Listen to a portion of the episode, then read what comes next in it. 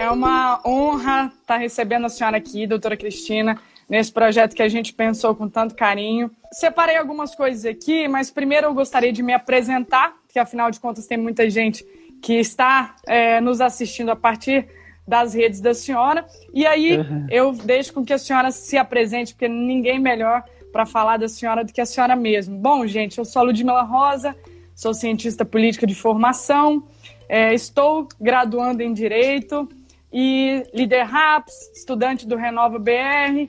Estamos aí sempre tentando observar a política do nosso estado, da nossa cidade, do nosso país com muito entusiasmo, mas também com muita competência, tentando sempre trazer alguns debates e boas reflexões para a nossa comunidade, para que a gente possa se orientar e ter caminhos para sair dessa crise.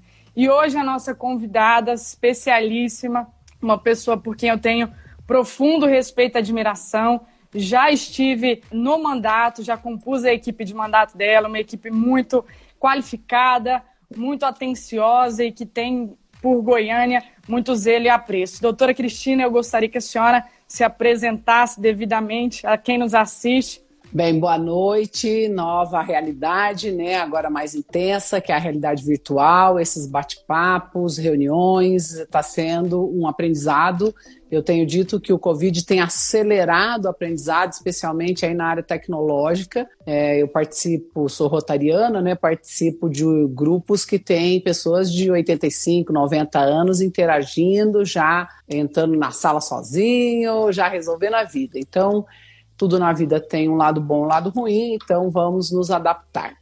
Mas eu sou Cristina, pode me chamar de você. Sou a décima filha de uma família de 14. Minha mãe, Maria, mineira, meu pai, Gabriel, português. É, tiveram aí muito, muita determinação na nossa educação, especialmente em nos preparar para uma vida com autonomia, com independência. E é isso que, que a gente aprendeu em casa e trouxe para a vida, né? Fiz educação física pela Universidade Federal do Paraná nos anos 80, peguei aí o regime militar, lutamos muito pela redemocratização do nosso país, participei intensamente desse movimento, é, por isso me preocupa tanto a, a, aí um momento onde pessoas pedem regime de exceção. Fiz educação física, é, militei no movimento nacional da educação física e tive aí o infortúnio de ser uma vítima de queimadura é, de característica né, de crime contra a mulher, coisa que para mim não existia, não tinha a menor noção do que isso significava e acabei vivenciando. De lá vim para Goiânia no quarto dia, tratei aqui, fui recuperada no pronto-socorro para queimaduras. Minha família vendeu uma fazenda de porteira fechada, quatro dos meus irmãos ficaram de maneira continuada aqui em Goiânia e minhas irmãs, meus outros irmãos iam e vinham tive deles carinho, atenção, dinheiro e pele, né? Tiraram pele do próprio corpo para salvar a minha vida. Fiz fisioterapia com a determinação de trabalhar com queimados, visto que eu sofri em relação à não especialidade, que até hoje a queimadura não é subespecialidade dentro da cirurgia plástica e a gente luta, eu luto muito para que se torne especialidade, que todas as equipes de saúde sejam treinadas para atender o paciente queimado. Vim para Goiânia, depois de formada, fundei o serviço de reabilitação dentro do pronto-socorro para queimaduras, onde eu atuei durante 23 anos como chefe de serviço. Ajudei a fundar o primeiro curso de formação de graduação em fisioterapia no Centro-Oeste brasileiro, que foi na Exefego, aqui em Goiânia. Tenho o maior orgulho da formação dos meus alunos, da, do que desdobrou todo, toda essa esse projeto que iniciou ali com quatro pessoas, né? Miglaci, Rogério, Wilza, Kátia e eu, né? Fui a quinta. E a gente está completando hoje 25 anos já do curso. Assustei o dia que eu vi. Fui convidada, homenageada aí como professora fundadora. E trabalhei muitos anos aí com a sociedade civil organizada, tentando fazer aquele papel que lá nos anos 80 a gente acreditava que pudesse mudar a nossa realidade, que é a organização da sociedade para o entendimento de causas, entendimento político, da sua atuação como indivíduo, com aí um resultado coletivo. Entendi que não, que você precisa das duas coisas.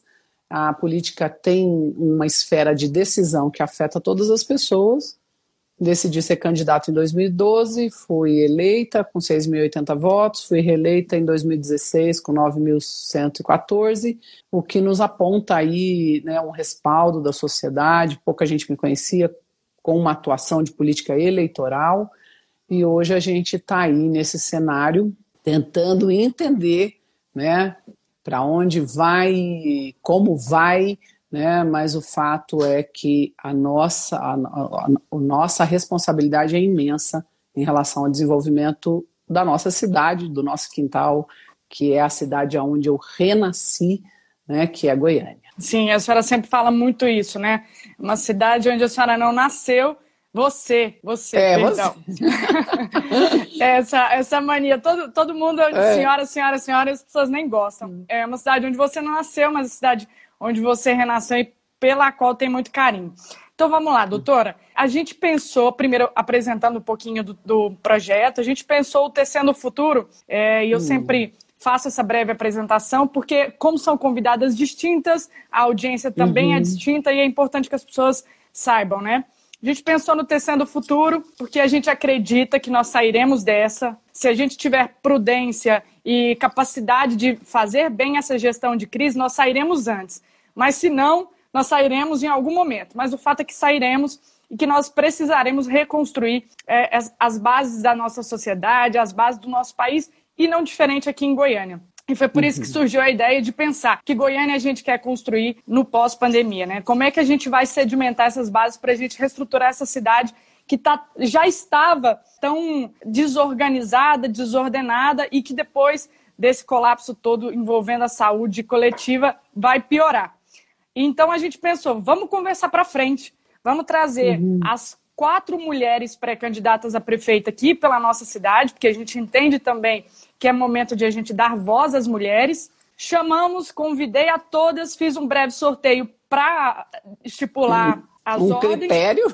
Isso. Todas aceitaram e nós estamos aqui com muito entusiasmo, satisfação, ouvindo, porque a gente acredita, e eu falo a gente, eu e os amigos que pensamos nisso tudo, a gente acredita muito que as mulheres têm muito a acrescentar nesse debate. Ao bem da verdade, a gente tem visto que os grandes sucessos em relação ao enfrentamento à Covid-19, ao estancamento das crises, têm sido em países geridos por mulheres, e isso nos deixa muito entusiasmadas. Então, nós estamos no, no cenário certo, chamando as pessoas certas, eu tenho certeza. E antes de começar, Queria que a senhora também desse as suas palavras de solidariedade, porque ontem, deixa eu só olhar minha colinha aqui. Ontem uhum. nós chegamos a quase 18 mil mortes por Covid-19 aqui no país. É uma cifra é, absolutamente triste que nos deixa a todos muito assustados, mas também com o dever de lutar para que outras famílias ou menos famílias passem por esse momento de luto tão doído quanto essas 18 mil famílias têm passado, né, doutora? Ludmila, eu tenho um profundo sentimento aí por essa dor que essas famílias estão vivendo. Primeiro, a gente nós, pessoas que nascidas no Brasil, a gente não tem a prevenção como uma estrutura é, na nossa formação. Então a gente acha que nunca vai acontecer com a gente. Queimadura, afogamento, atropelamento, assalto, muito menos Covid. Então houve aí, claro, e isso também é reflexo de quem coordena e como coordena a crise. Então houve um, uma desatenção, uma levou na piada, apesar de tudo que a gente já tinha visto em outros países, né? Mas enfim, eu me solidarizo com essa dor, que não é só a dor da perda, mas a dor do cenário. Você não pode se despedir de maneira adequada, você não pode é, seguir um ritual. Né? Eu li é, uma crônica de um amigo do Aldir Blanc dizendo que ele já tinha feito toda a programação do velório dele, como ele queria que acontecesse, que música que ele queria que tocasse. Então, é, são histórias que nos comovem muito, porque além de, da morte, você lidar com a não despedida, é, a, a, o não fechamento do ciclo, isso tudo é muito dolorido. É, eu me solidarizo com todas essas famílias. A cada dia a gente tem aumentado. Hoje Goiânia já conta com 203 mortos, é uma cifra que, sinceramente, a gente não esperava. É, mas eu quero dizer por experiência própria, por mais que as pessoas digam morreu 18 mil, Quando esse número passa a ter um nome, e é o nome de alguém que eu amo, aí a coisa complica é. bem. Aí a estatística, ela vai por água abaixo, porque não interessa se é 30, 40, 50. Para mim é 100%, porque eu perdi alguém que passou. Então o Covid passou a ter um nome, e pode ser o nome da minha mãe, do meu pai, da minha filha, da minha irmã, da minha amiga, do meu amor. Então é uma coisa muito pesada. E quem vive esse processo está num momento muito difícil, porque nem receber visita, aconchego, isso tudo está muito é, é, delicado, ainda mais alguém que teve contato com alguém que morreu. É, e eu tenho pedido muito isso, não deixem os seus preconceitos de lado, que seja por telefone, por, por vídeo, por ligação de vídeo, né? Se solidarize, porque é muito doído. Nossa, muito, muito. E eu gosto sempre de lembrar daquele trabalho que o Fantástico vem, inclusive, veiculando, que são, os que são os inumeráveis, que eu acho que emociona a todos nós, porque realmente cada um tem uma família, tem vida, tem amores, e isso precisa ser resgatado. Afinal de contas, a gente não está falando de cifra, estamos falando de pessoas. Mas vamos uhum. começar, doutora? A gente separou vamos essa live, lá. é uma hora, isso passa correndo, ainda mais com uma pessoa que é tão boa de prosa uhum. quanto a senhora. A gente separou esse esses primeiros 20 minutos para apresentação e também para falar uhum. um pouquinho sobre atualidade e o contexto local. Porque, claro, como a senhora tem o um mandato, as pessoas ficam interessadas em saber como é que está acontecendo a gestão da crise do ponto de vista institucional aqui na cidade. E eu preparei um, um primeiro tópico para a gente conversar sobre o escalonamento de horários que veio via decreto do prefeito uhum. e que é, foi uma tentativa uhum. de diminuir as aglomerações na cidade, né? A exemplo do que fez o prefeito de, de São Paulo, Bruno Covas, que implementou o rodízio de carros também para diminuir aglomerações. Aconteceu o efeito colateral que teve aglomeração também. Enfim, são tentativas e erros que, que estão sendo feitas é, na maioria das cidades brasileiras.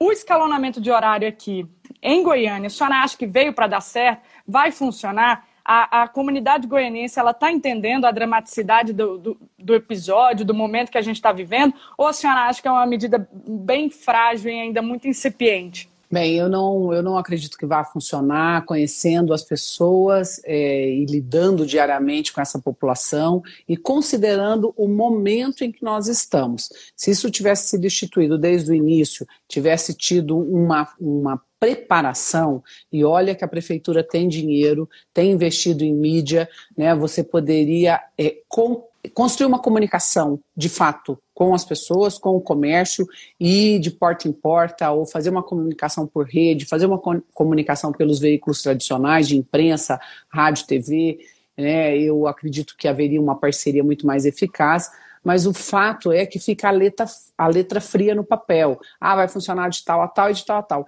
Isso não é suficiente. Você tem que envolver as pessoas no processo da, daquele, daquela regra que você está estabelecendo. Porque nós não estamos no início, nós já estamos há 60 dias. As pessoas é, estão é, sob estresse, sob pressão, você já não tem mais o que fazer, já não tem, as coisas vão perdendo a graça, vai perdendo o caminhar. Então, eu não acredito que nesse formato, simplesmente eu decretei, vá funcionar. Tem que ter diálogo e tem que ter uma comunicação eficaz, o que a gente não está vendo por parte da prefeitura.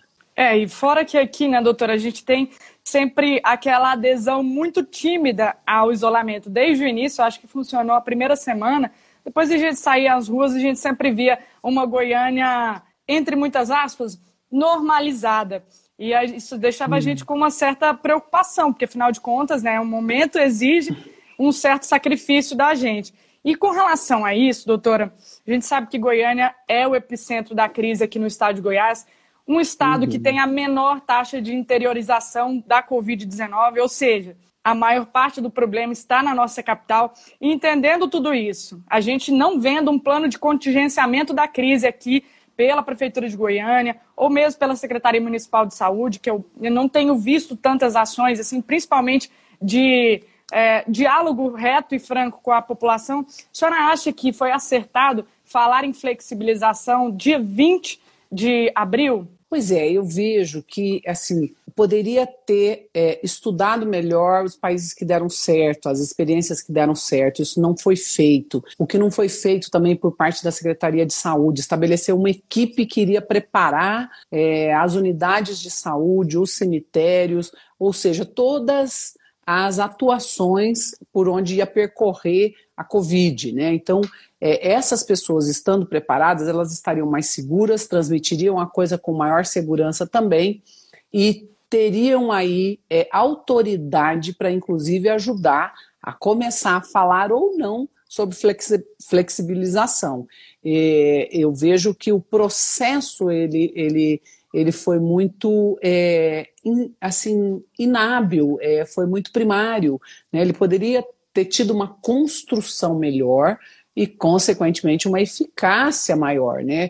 É, eu vi um prefeito, primeiramente, engessado, assim, seguindo um decreto de forma integral do governo do Estado, é, com um comitê de crise é, não tomava decisão, centralizou muito na Secretaria de Saúde, que não estabeleceu protocolo, que não estabeleceu treinamento, que não visitou as unidades, né, uma coisa básica, lavar as mãos. Esse vírus ele é tão, ele é tão frágil que ele, ele vai embora com um simples lavar as mãos, que é a coisa mais primária do planeta. Se você vai numa unidade de saúde, você não tem pia para lavar as mãos. Para uma pessoa que trabalha na unidade lavar as mãos, ou para quem está na unidade visitando, ela tem que atravessar a unidade inteira e lá dentro entrar num banheiro, abrir uma porta, encostar nas coisas. Quer dizer, os supermercados se organizaram com rapidez. Hoje, vários têm pia externa. Uma construtora de Goiânia colocou uma pia pública. Qualquer pessoa, 24 horas do dia, pode lavar as mãos. Um supermercado na região leste, a mesma coisa. Quer dizer, é possível fazer. Eu vejo que foi uma falha falar em flexibilização sem antes comunicar às pessoas o que de fato estava acontecendo. E se eu quero comunicar, primeiro eu tenho que preparar né, quem está dentro do sistema, né? É o que eu digo muito, você tem que liderar para dentro, né? Não houve essa liderança aí, essa iniciativa forte da Secretaria de Saúde até esse momento. A gente, a gente já está tá dentro de um cenário que nós temos um governo federal que não, não tem diálogo com os estados e nem com a maioria dos municípios. Então, eu acho que faz parte, sim, da gestão ter essa, essa transparência, esse diálogo mais franco com as pessoas, porque tem muita gente que está completamente abobalhado diante dessa crise toda, não sabe o que faz, uhum. não sabe o que pode fazer. Enfim, eu também eu concordo com a senhora que, com você, que faltou sim até experiência para falar em flexibilização. Uhum. Mas, doutora, é, para a gente caminhar é, para o diagnóstico da cidade, que é a nossa segunda pauta, queria falar um pouquinho sobre as medidas de cortes que estão acontecendo pela Prefeitura de Goiânia. Né? Eles romperam os contratos temporários, têm falado, inclusive, em diminuir o do décimo da Câmara Municipal. Recentemente, salvo engano, ontem, o presidente da Câmara, Romário Policarpo, disse que os, os gastos com custeio na Câmara Municipal já chegaram ao limite e que mais do que isso seria demitir é, trabalhadores temporários e, e, acabar com cargos é, comissionados. A, a gente sempre, nesses momentos de crise, se coloca diante de muitos dilemas. E eu queria ouvir da senhora se a senhora acha que por exemplo, casas legislativas em que os deputados, deputadas, vereadores e vereadoras abriram mão de quinhões, partes dos seus vencimentos, para também restituir a, a, a prefeitura para lidar com a crise, se são medidas que vêm para flertar com, um certo, com uma certa demagogia, ou a senhora acha que objetivamente isso tem é, condições de melhorar a saúde financeira dos nossos municípios nesse momento de crise de arrecadação? Bem, é, é, fato, né? A arrecadação vai ter um impacto negativo enorme e agora é, é administrar o prejuízo. Como que eu, como fazer isso? Como, quais são as melhores ideias? E essa pandemia, ela deixou clara, clara, assim, o, o que a gente já sabe, porque está dentro do sistema político, mas para a grande população ficou claro o quanto o serviço público ele está atrasado, o quanto ele não se organizou ao longo do tempo, o quanto analógico ele é. E nesse momento, a, as coisas dificultam muito, porque encarece muito. E eu também tenho convicção de que muita coisa é, não vai voltar a ser o que era, ela vai progredir. Muita coisa você vai entender que você vai poder de fato fazer de casa, ou do seu escritório, ou da onde você estiver, você não precisa mais se deslocar até o local. Mas dentro da sua pergunta de que se a prefeitura vai ter capacidade de, de é, administrar financeiramente essa crise, eu acredito que não. As demonstrações que a prefeitura deu, elas são exemplos muito negativos. Uma, demitir funcionários, ou melhor, suspender funcionários com contratos temporários, um contrato muito frágil. Nós tivemos, fizemos uma representação no Ministério Público do Trabalho, são contratos que não incidem sobre leis trabalhistas, portanto, não há como ter uma ação do Ministério Público do Trabalho.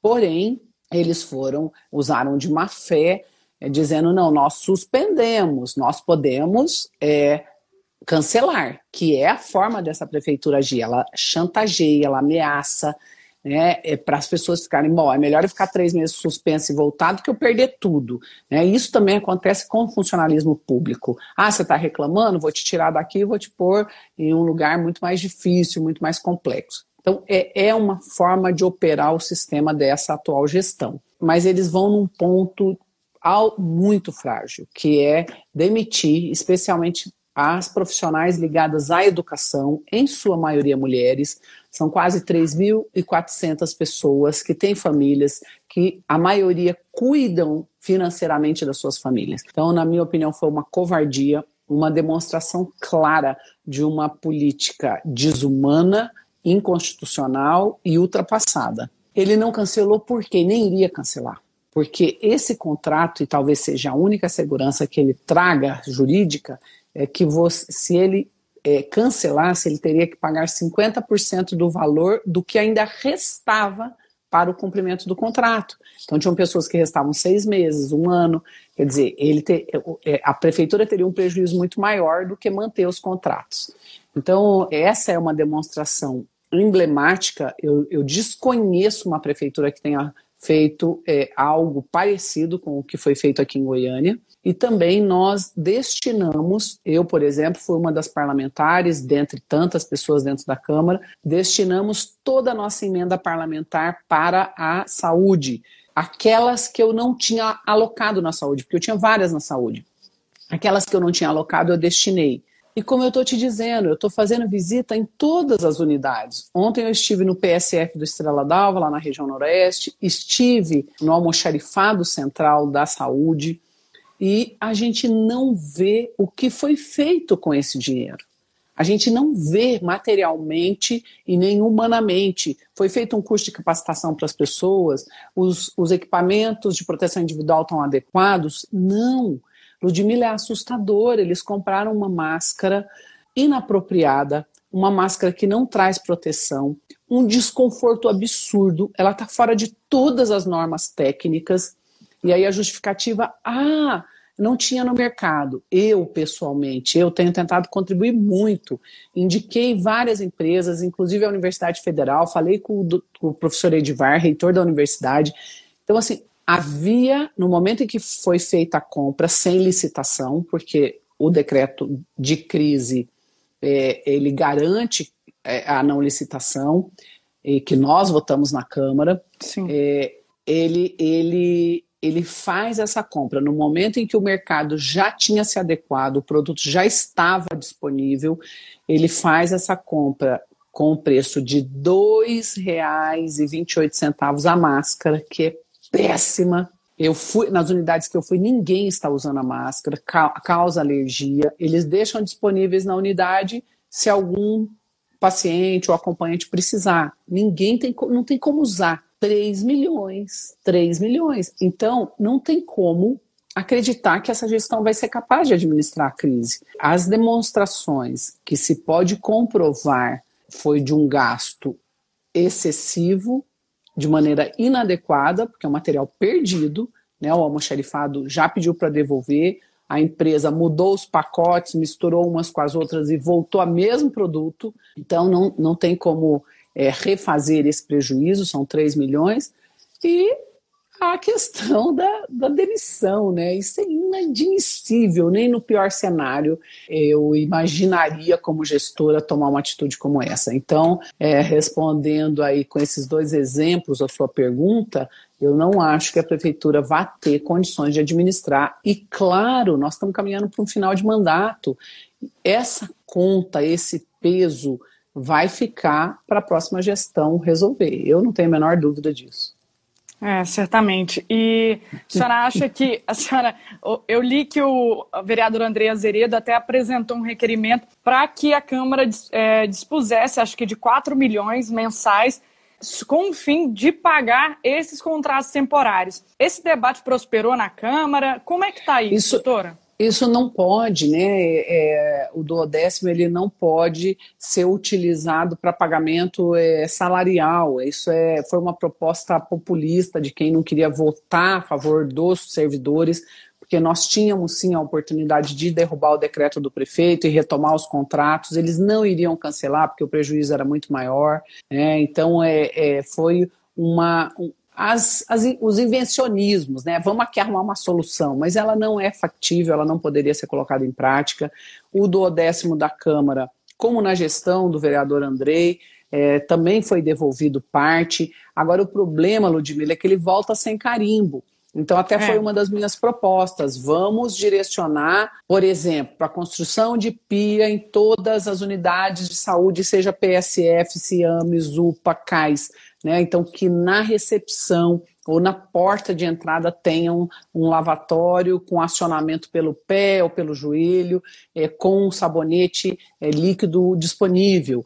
Né? Eu acho que isso é uma coisa que você materializa. Né? Você consegue ajudar a população, consegue ajudar especialmente quem está nas unidades. Mas isso também não é possível. Né? Então, é, o dinheiro da Câmara sempre foi devolvido e você já teve é, atuação dentro da Câmara, você sabe o tanto que precisa de investimento, especialmente em tecnologia. Sim. A gente ainda, né, o computador, o laptop que tem no gabinete, eu que levei, a, a gente tem dificuldade de rede de acesso, quer dizer, tem muita coisa para ser investida, que também é um patrimônio da população, né? Claro. A Câmara, ela é patrimônio, ela não é de quem está lá por mais mandatos que tenha, né? Ela é, de fato, da população goianiense. Mas eu não acredito que é, é, esse dinheiro que vai salvar, que vai resolver o problema, entendeu? Você não pode pagar despesa de pessoal. Isso é Sim.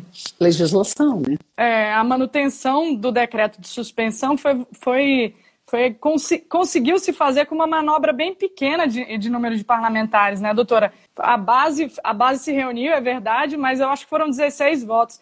Então dava, dava para eles terem colocado isso no coração deles e ter, ter achado uma outra saída que não desempregar 4 mil pessoas, né? A maioria mães de família. É, doutora, 16 a 15, nós perdemos por um pois voto, é. né? Então é, exatamente, é, eu exatamente. tenho convicção que também se a, se a casa tivesse com a física não teria conseguido passar isso. Esse segundo é, ponto da nossa live será para a senhora ter discutir o que, que a senhora pensa mesmo para Goiânia. Se a senhora mudou de partido recentemente, foi para o PL, tem ali um novo grupo atrás, né, por trás, pensando essa pré-campanha e futuramente a campanha. E a gente, Goiânia, quer saber é, o que, que a doutora Cristina tem mapeado, feito de diagnóstico, entender o que, quais são os principais gargalos de Goiânia e como que a gente pode pensar, ter a expectativa de, de atuação da senhora nesse sentido. A Covid revela uma série de problemas da cidade, seja com relação ao saneamento, a gente tem um, um índice, os indicadores de saneamento aqui são precários. Nós é, até hoje não conseguimos dar respostas às famílias que estão sem aula, é, saúde também periclitante, enfim. É o momento de a senhora fazer uma explanação. Nós temos aí acho que 15 minutos para a gente entender e compreender também essa sua essa sua tomada de decisão por disputar um cargo tão tão importante quanto a prefeitura dessa, desse estado Goiás. Bom, então vamos lá, tentar ser bem objetiva. É, a, a, internet tem um tempo, né? Bom, primeiro a mudança de partido, cenário político, né? É importante que as pessoas compreendam isso. É, na verdade, a decisão da candidatura é uma decisão partidária. Por mais que as pessoas digam, ah, vai para a convenção, vai para a disputa, na verdade, isso é uma decisão muito é, personalizada em quem manda no partido, em quem detém o poder partidário.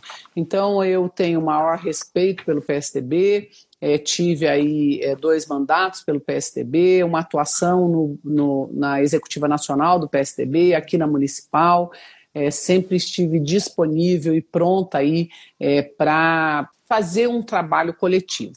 Mas a coisa foi caminhando e a gente viu que não haveria espaço para uma disputa de prefeitura. Né? E aí, eh, depois de conversar muito com as líderes RAPs, né? você inclusive participou do nosso almoço lá com, a, com as líderes RAPs Juliana e a Michele, que são, para mim, também minhas colegas de formação e referências aí a partir do convite do Partido Liberal, eu conversei com elas, conversei com a equipe, com várias outras pessoas, e o que a gente entendeu nesse cenário de espaço, né, de possibilidade, porque uma coisa é eu te convidar para vir, te dar uma garantia e depois não atender seu telefonema ou te responder de maneira evasiva, né? E levando aí com a barriga, você já não tem mais como voltar, porque não tem como desfiliar e filear em outro, né? Então é uma situação muito complicada. Então, a gente analisando esse cenário, o que, o, o que nós entendemos, houve um convite da deputada Magda Monfato, me levou no partido na, nacionalmente, me levou para conhecer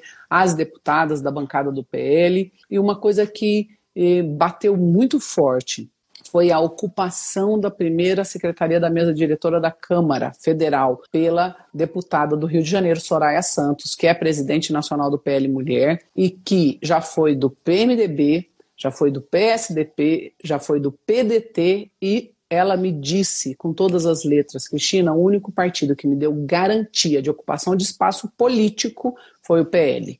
Então, é importante que a gente faça essa leitura, essa análise e também a possibilidade que eu tenho de realizar uma administração sem me engessarem, né?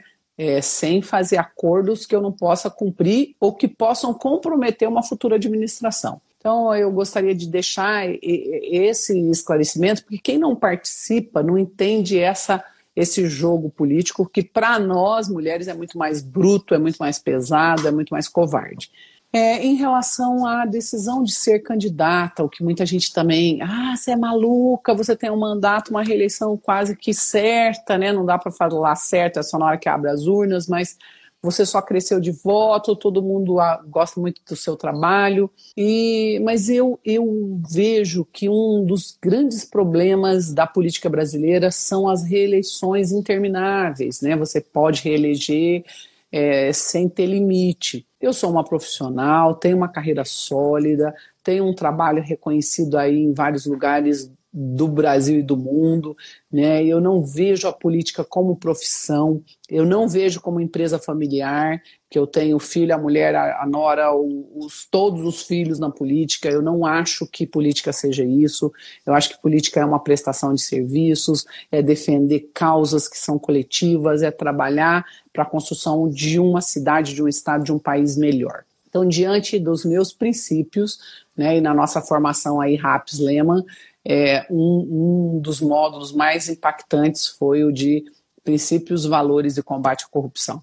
E ali, assim, a gente teve que se questionar muito o que, que, é meu princípio de fato dentro da política, onde eu quero chegar, qual é a minha meta, que é, é, é um projeto pessoal, é um projeto é, é, baseado em vaidade, em poder, ou que, que afinal é isso? Eu acho que esse questionamento a gente tem que se fazer.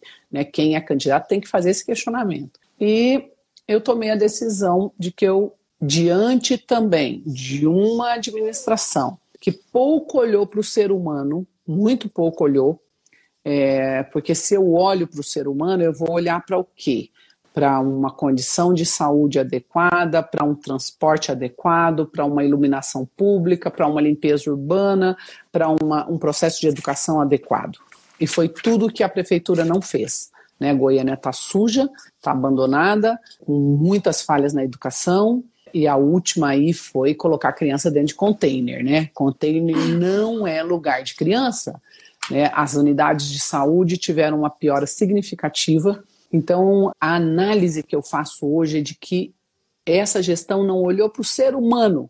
Tem gente na cidade. Né? Não adianta eu ter obra, não adianta eu transformar a Goiânia num canteiro de obra se eu, se eu não estou valorizando a pessoa, eu estou reduzindo a calçada por onde ela vai trafegar, eu estou aumentando a velocidade do carro, eu não tenho ônibus de maneira adequada. Quer dizer, que cidade é essa que valoriza mais o, o carro, o ter, do que o ser? Né? E um como relatora do plano diretor na CCJ, a gente teve a oportunidade de fazer esse estudo, fazer visitas técnicas, levantar esse diagnóstico do que a cidade está, o que fez na 171, que foi a última revisão, e aonde a gente quer chegar, para onde Goiânia quer olhar. Né, o que, o que se, se compreende é que é um improviso, né? Ah, vamos resolver isso aqui, vamos correr, acudir aquilo ali. Mas não há um projeto continuado né? Eu levantei os índices, as dificuldades, vou estabelecer as metas, aonde eu quero chegar e quando eu vou chegar, o que, que eu vou fazer para chegar.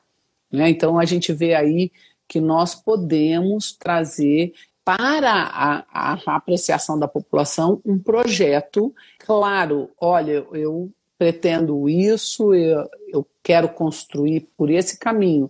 E aí a decisão é da população, né, Ludmila? Mas é, de tudo que a gente pensa é a construção para um ser humano melhor e mais feliz dentro da sua cidade. Goiânia já foi uma cidade que as pessoas batiam no peito e falavam, ah, eu tenho orgulho de Goiânia. Hoje as pessoas têm vergonha de Goiânia. Coloca é. você dentro de um carro, fecha o vidro e te põe num shopping, num hotel, num restaurante, num bar, num lugar aprazível. Porque Goiânia tá feia, Goiânia tá suja, Goiânia tá escura, Goiânia tá com mato.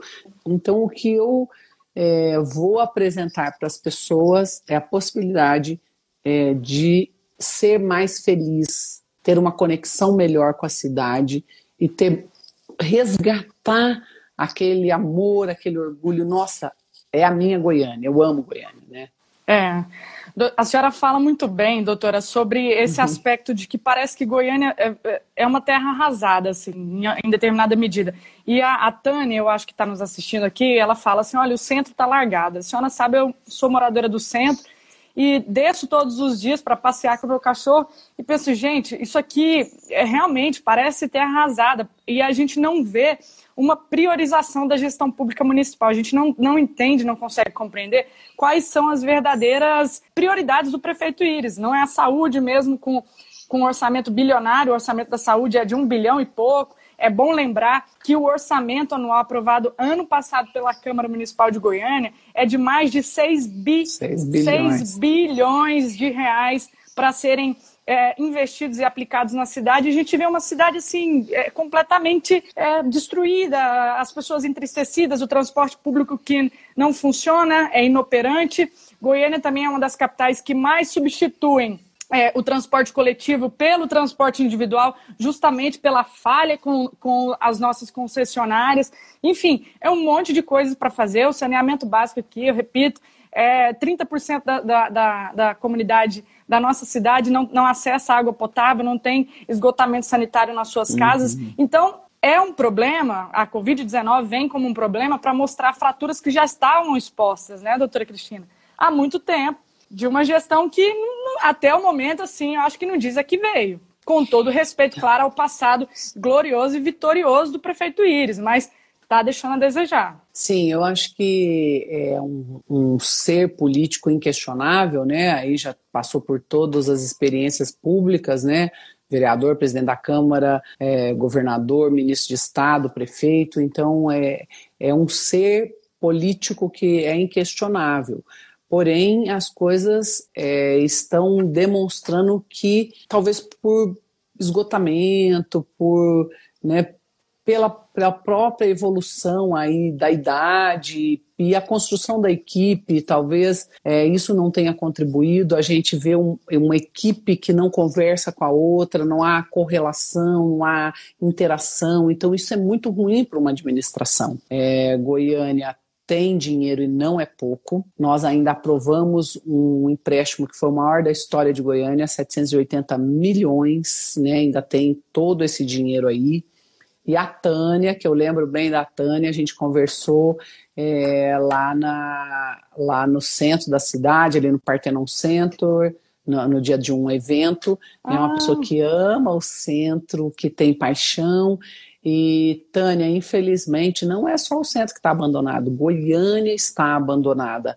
Né? Eu ando muito em setores mais distantes do centro, que as pessoas conhecem como periferia. Hoje, esse plano diretor chama de franjas da cidade, não sei lá de onde tiraram esse nome, mas agora é chamado de franja da cidade. É, eu ando, as pessoas dizem assim: ah, lá no setor nobre está tudo certo, né?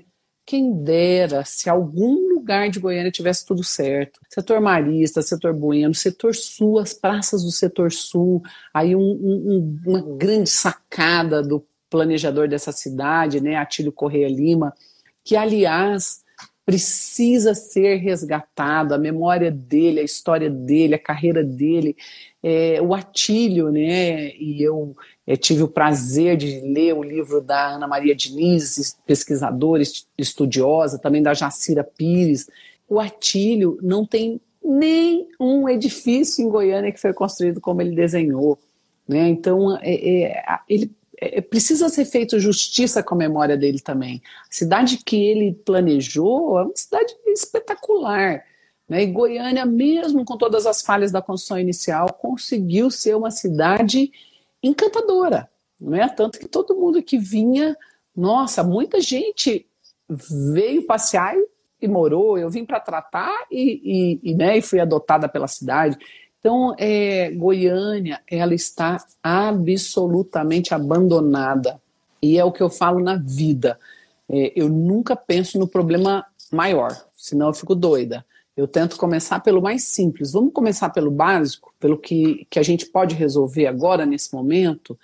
É, vamos, vamos planejar como que a gente vai resolver isso aqui para a gente conseguir chegar no médio e depois conseguir chegar no grande. Não adianta eu querer começar pelo pior problema, não vai resolver. Né? E, e, o que a gente vê é improviso. Se você andar, eh, convido aí todo mundo que está nos assistindo, aí ó, vi que a Radriela entrou, Vera, Pimenta, Beatriz, né? Os eh, dirigentes partidários do Avante, que eu também quero confrontar. Tiago e Abel. É, já, Tiago e Abel, Avante 70 aí. Então, eh, eu quero convidar vocês a fazer um pequeno exercício na cidade, nos canteiros de obras. Você visita o canteiro de obra, muitas vezes você vê o funcionário, às vezes mandando mensagem, fazendo alguma coisa, e aí você pergunta, ah, e, aí como é que tá a obra? Ah, não, estou esperando né, o, a, o coordenador chegar. As pessoas estão no canteiro de obra sem saber o que é para fazer sem saber Sim. como fazer. O Jardim América aqui, que era o cais, que era três anos fechado, é, já foi destruído, queimaram a obra. Quer dizer, o dinheiro que foi investido, ele foi, ele foi rasgado, ele foi perdido. Então, é, o que, que adianta? E ó, nós temos Jardim América, Guanabara e a Chácara, três unidades importantíssimas paradas. Né? O, o Cândida de Moraes funcionando 50%. Por que isso? Porque você não começa e termina aquela obra, depois começa e termina a outra obra, e aí é sempre a mesma desculpa. Ah, rompeu a licitação. Ou o contrato foi mal feito, ou o que o, o, o, contratante me disse, doutora, nós deixamos de receber, tem seis meses que eu não recebo.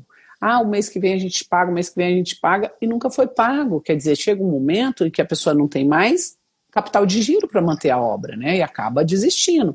Então eu vejo que a falta, claro, Goiânia é uma metrópole, os problemas são enormes, a cidade exige muito dedicação, compromisso, é, seriedade, é, mas como eu disse, eu começaria simples. Vamos resolver isso aqui, começo, meio e fim. Antes de começar Sim. a próxima obra, né?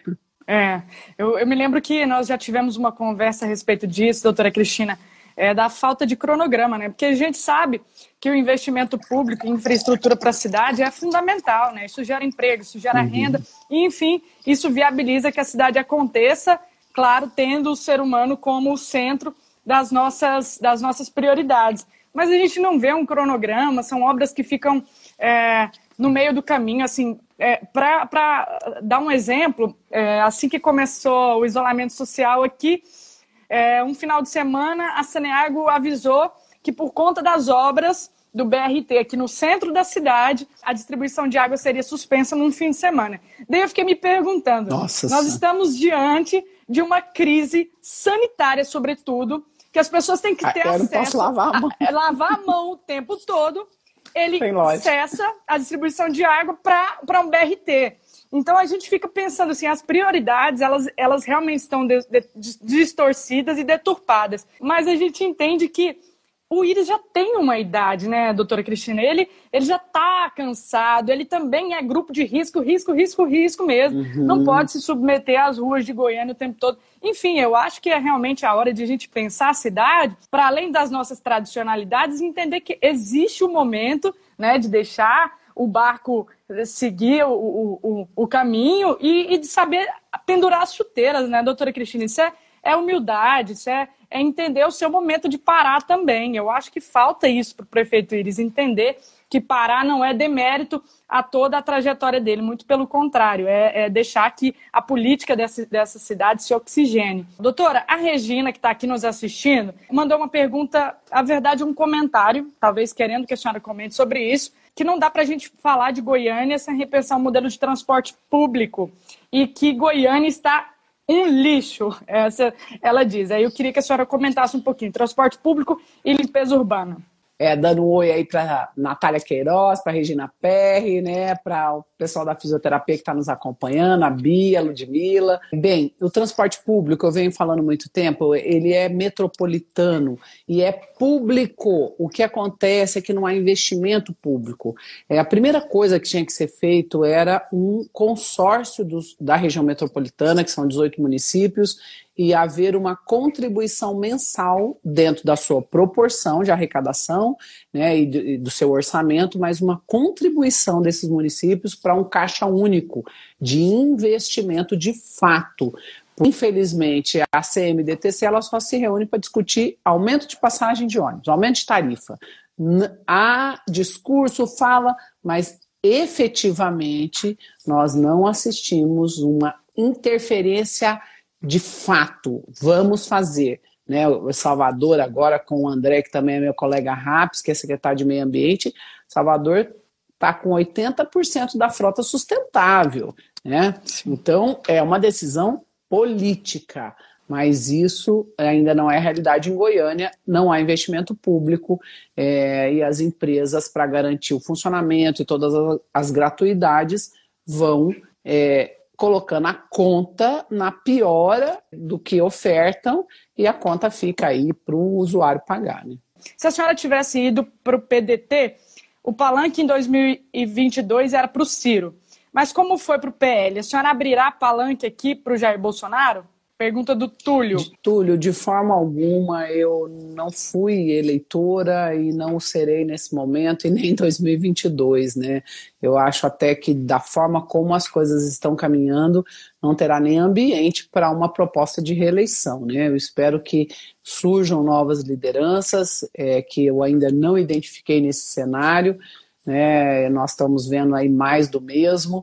Eu espero que nós tenhamos em breve aí é, o surgimento de lideranças que possam construir o seu trabalho até 2022. Maravilha. E algumas perguntas vieram é, sobre violência doméstica. A senhora é um expoente dessa pauta aqui na cidade, no estado. Tem no corpo as marcas, a senhora diz, né? Tem no corpo as, as marcas dessas, dessa violência. E algumas mulheres mandaram, assim, como que objetivamente a gente pode implementar políticas de combate erradicação enfim, Identificação do sujeito agressor aqui no município de Goiânia. Como é que a senhora pensa em trabalhar isso caso seja eleita prefeita de Goiânia? É, essa é uma pauta que, para mim, é sinônimo de vida, né? de renascimento, de, de sobrevivência.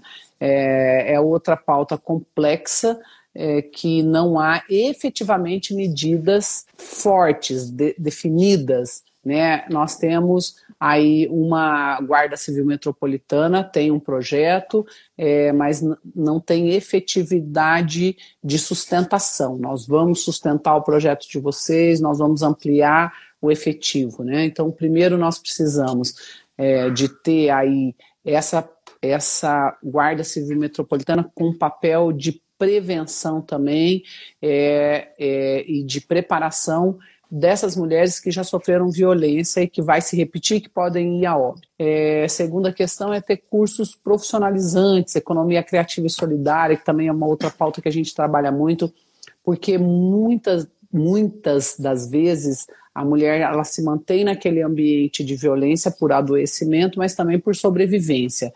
Então é fundamental que essas mulheres estejam com aquele aquela pessoa porque amam ou porque vivem bem, e não porque dependem financeiramente. Então, essa pauta de preparação dessas mulheres é, psicologicamente com essa atuação e, e, a Força de Segurança Municipal dando esse amparo e também a preparação para a autonomia financeira. Maravilha. Sim. Doutora Cristina, temos um minuto para finalizar um essa minuto. live. Um minuto. Eu agradeço a todos que já passaram aqui, todos os, os correligionários da senhora que estão é, no PL com a senhora nesse projeto tão bonito e certamente vitorioso.